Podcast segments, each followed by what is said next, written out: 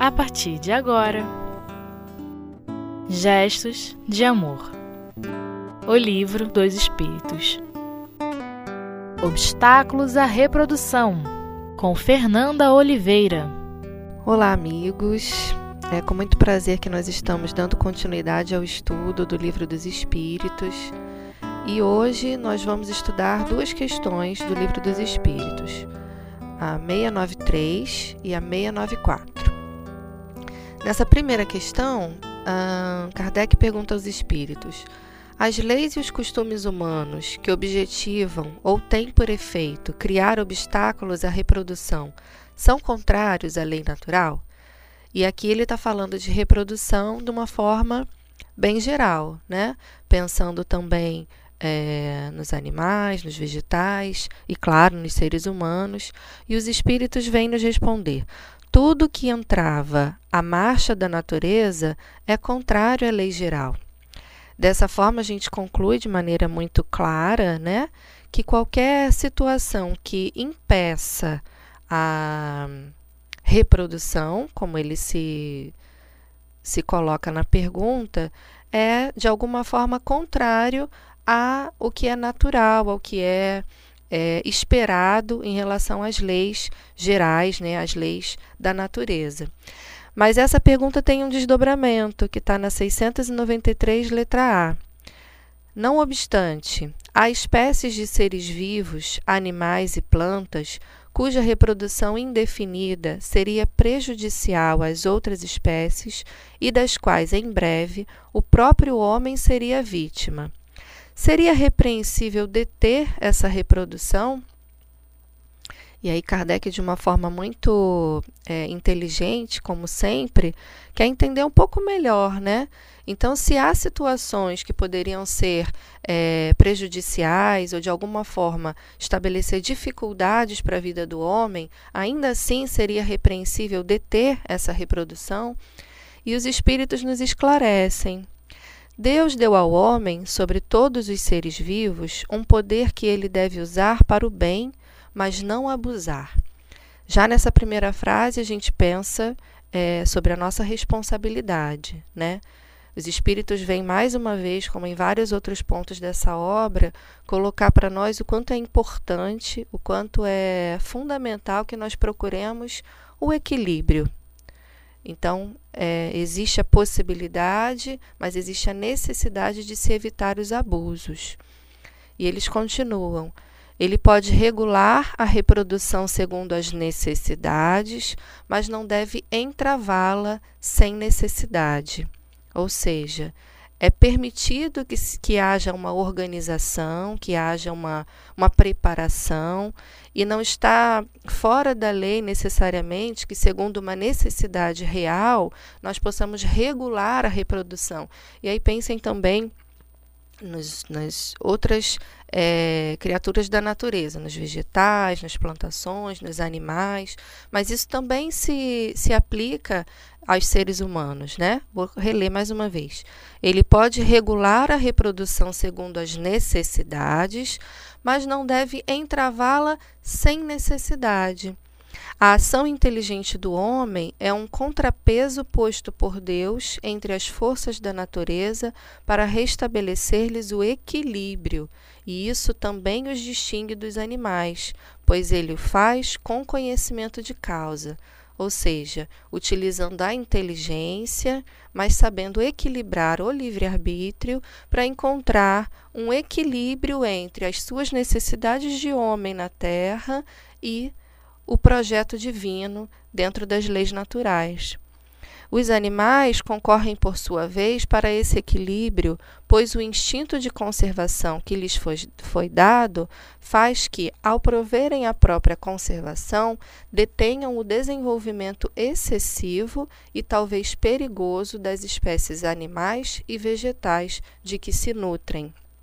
E nesse último trecho da, 9, da 693A, a gente vem lembrar como a natureza funciona de forma perfeita, em ciclos, é, de forma que animais que são é, predadores e aqueles que estão mais é, na base da cadeia alimentar podem conviver de maneira muito harmônica e muito perfeita e mantendo um equilíbrio que a gente, quando para para observar e quando vai refletir sobre isso, fica muito encantado, né? Como que eles, ainda que irracionais, como diz aqui, como a gente sabe, é, são capazes de gerenciar instintivamente, né, através dessas forças naturais, através dessa lei natural de que a gente está falando, de forma que a natureza permaneça em equilíbrio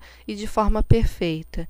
E a intervenção do homem são muitos os exemplos que a gente tem disso, né? Muitas vezes chega a desequilibrar muitíssimo é, essa harmonia, né? levando a dificuldades ecológicas, levando a dificuldades é, verdadeiramente importantes que chegam a impedir é, o aparecimento, ou melhor, impedir a manutenção da vida de algumas espécies, tanto vegetais quanto animais. Né? São inúmeros os exemplos que a gente tem de que, pela ação do homem de forma desajustada, né, impensada e muitas vezes até irresponsável, nós perdemos a oportunidade de ter aí algumas espécies no campo vegetal e animal, levando até ao desequilíbrio de ordem maior, né, do clima, tudo isso e acabando por gerar dificuldades muito importantes de sobrevivência até para o próprio homem, né? Quando a gente está falando de uma, uma forma maior, pensando em termos do planeta, é, a gente vê que isso acaba acontecendo sim. É, mas então vamos pensar um pouquinho a respeito da nossa reprodução enquanto seres humanos, né, que não está fora dessa ideia do, da reprodução de acordo com a lei natural, né? Não é um contexto à parte, mas que tem suas particularidades. E aí, para pensarmos um pouquinho sobre isso, é, eu convido os amigos a observar a questão 132 do próprio Livro dos Espíritos, cuja pergunta é: qual é o objetivo da encarnação dos espíritos? E aí os espíritos respondem: Deus impõe-lhes a encarnação com o objetivo de fazê-los chegar à perfeição. Para uns é uma expiação, para outros é uma missão. Porém, para chegar a essa perfeição, devem suportar todas as vicissitudes da existência corporal. Nisso é que está a expiação. A encarnação tem também um outro objetivo, que é o de colocar o espírito em condições de suportar sua parte na obra da criação. É, resumindo, nós temos como objetivo dessa oportunidade de retornar ao corpo material, principal objetivo, o objetivo de evolução, um objetivo de crescimento espiritual, um objetivo de amadurecimento para chegar a esse destino que é o destino da perfeição, como diz aqui, dizem aqui os espíritos na questão 132. Então, é, olhar para esse aspecto com, com carinho, com maturidade e com responsabilidade é de grande importância para nós compreendermos é, o quão grande é essa tarefa que envolve a reprodução, a chegada dos filhos e o planejamento dessa situação dentro das nossas vidas, dentro das nossas necessidades reencarnatórias, não é? compreender que é, a reprodução dos homens né, e a chegada de novos espíritos à Terra é uma necessidade de progresso do planeta, para que todos nós possamos é, ascender mundos mais felizes e ascender é, um amadurecimento e um crescimento moral, nós precisamos passar por essas experiências, várias dessas experiências, todas as que forem necessárias para o nosso adiantamento, né? Bom, nós ainda não terminamos, vamos fazer um pequeno intervalo e voltamos já já.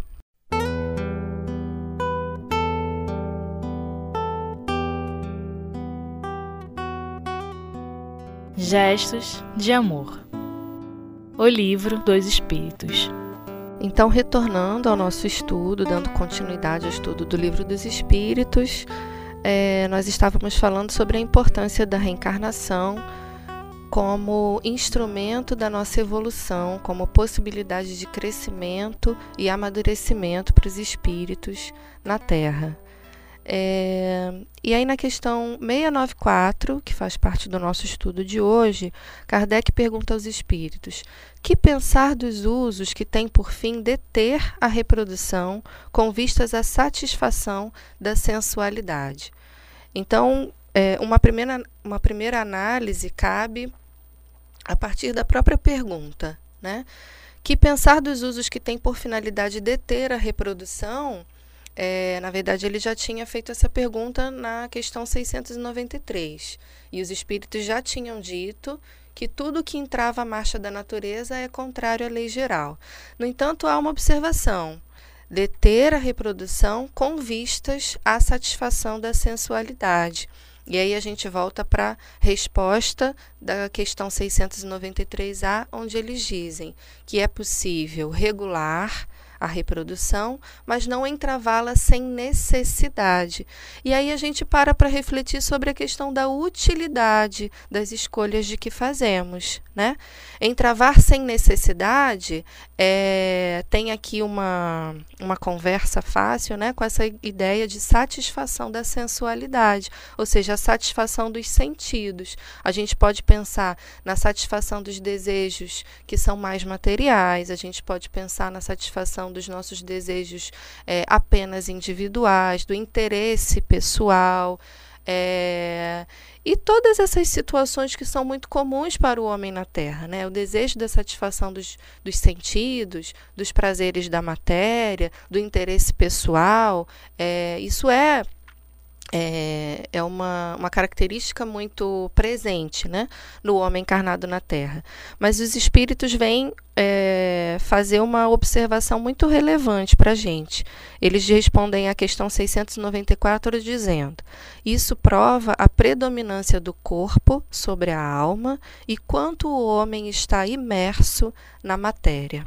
Ou seja, é, a predominância da matéria carnal, da matéria mais pesada, sobre esses desejos mais dos sentidos, né, do corpo físico, predominando é, em detrimento das questões que são espirituais, das questões que são mais imateriais, né, da nossa evolução moral. E aí a gente volta para refletir com a questão 132. Mas então, qual era mesmo o objetivo da reencarnação? O objetivo da reencarnação é o progresso espiritual. Se de alguma maneira eu faço uma escolha que dá somente voz, que dá somente peso ao que é da matéria carnal, eu estou indo aí de alguma forma contra ao que é o meu objetivo reencarnatório, que é o de crescimento espiritual. É, com isso, a gente não está querendo dizer que deve fazer a, a regulação da reprodução ou que está proibida a regulação da reprodução. É um convite que se compreende a partir dessas questões de que é necessário avaliar dentro da, da vida de cada indivíduo pensando prioritariamente no seu adiantamento moral e espiritual, certos de que nós não estamos sozinhos nunca. Né? E aí há mais uma questão na, no próprio livro dos Espíritos que nos ajuda a, a compreender toda essa situação, que é a questão 334. A união da alma a este ou aquele corpo está predestinada ou só no último momento é que a escolha é feita? E os espíritos nos respondem: o espírito é sempre designado com antecedência, escolhendo a prova que quer experimentar, pede para reencarnar. Ora, Deus que tudo sabe, tudo vê, soube e viu antecipadamente que tal alma se uniria a tal corpo. Ou seja, mais uma vez a gente lembra que o acaso não existe. Se um espírito se aproxima para o reencarne com um determinado corpo, existe ali seguramente, sem nenhum medo de errar, um propósito útil de adiantamento moral tanto para esse espírito reencarnante quanto para a família envolvida, sempre. Existem é, os nossos planejamentos da reencarnação. Né? O planejamento reencarnatório é, é toda uma preparação que esse espírito vive antes do reencarne propriamente dito, né? que na maioria das vezes envolve também os espíritos que o receberão como pais e, é, e que o receberão no seio da família.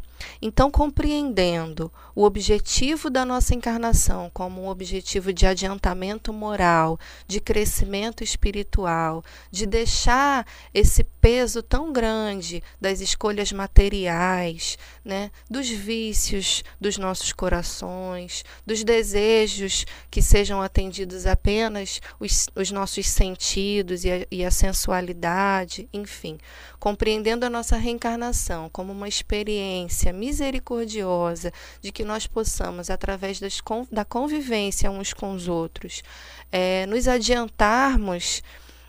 É, no sentido de alcançar um pouco mais rápido esse nosso destino, que é a perfeição, então a gente olha com carinho ainda mais especial para essa oportunidade de receber os espíritos reencarnantes, né?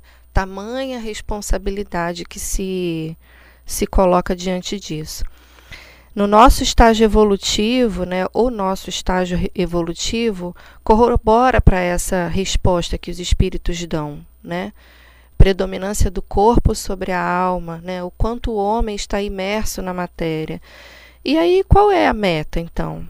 A meta seria buscar o equilíbrio, um equilíbrio com respeito ao próprio corpo, com respeito ao próximo e procurando atender ao planejamento reencarnatório. Abraçando as tarefas da maternidade, abraçando as tarefas da paternidade, sempre que houver essa programação, pensando na responsabilidade que lhe cabe como missão. Então, quando a gente pensa, o que, que eu estou fazendo aqui na Terra? Qual é a minha missão? Além dessa ideia é, do nosso próprio adiantamento moral, quando existe no planejamento reencarnatório a possibilidade da maternidade da paternidade, essas são missões verdadeiras, né? Quando a gente recebe como tarefa de vida ajudar outros espíritos a caminhar nessa nesse planeta aqui tão lindo, mas que guarda tantas dificuldades pelas dificuldades dos próprios homens, né?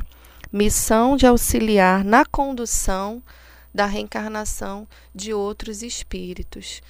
Então, é, uma conclusão para esse nosso estudo, eu compreendo que seria a necessidade de um exercício de autoconhecimento, né? Haveria mais uma questão do Livro dos Espíritos para a gente incluir a questão 919, né?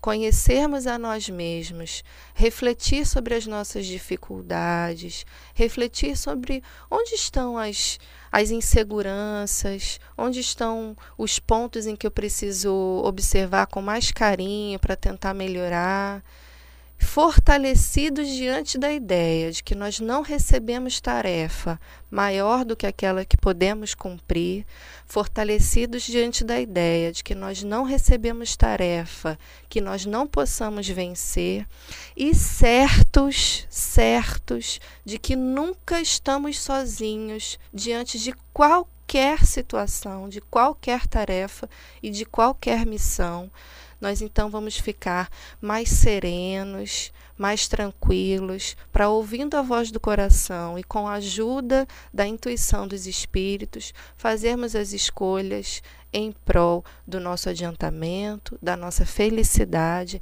a favor da lei da natureza e principalmente da lei de amor.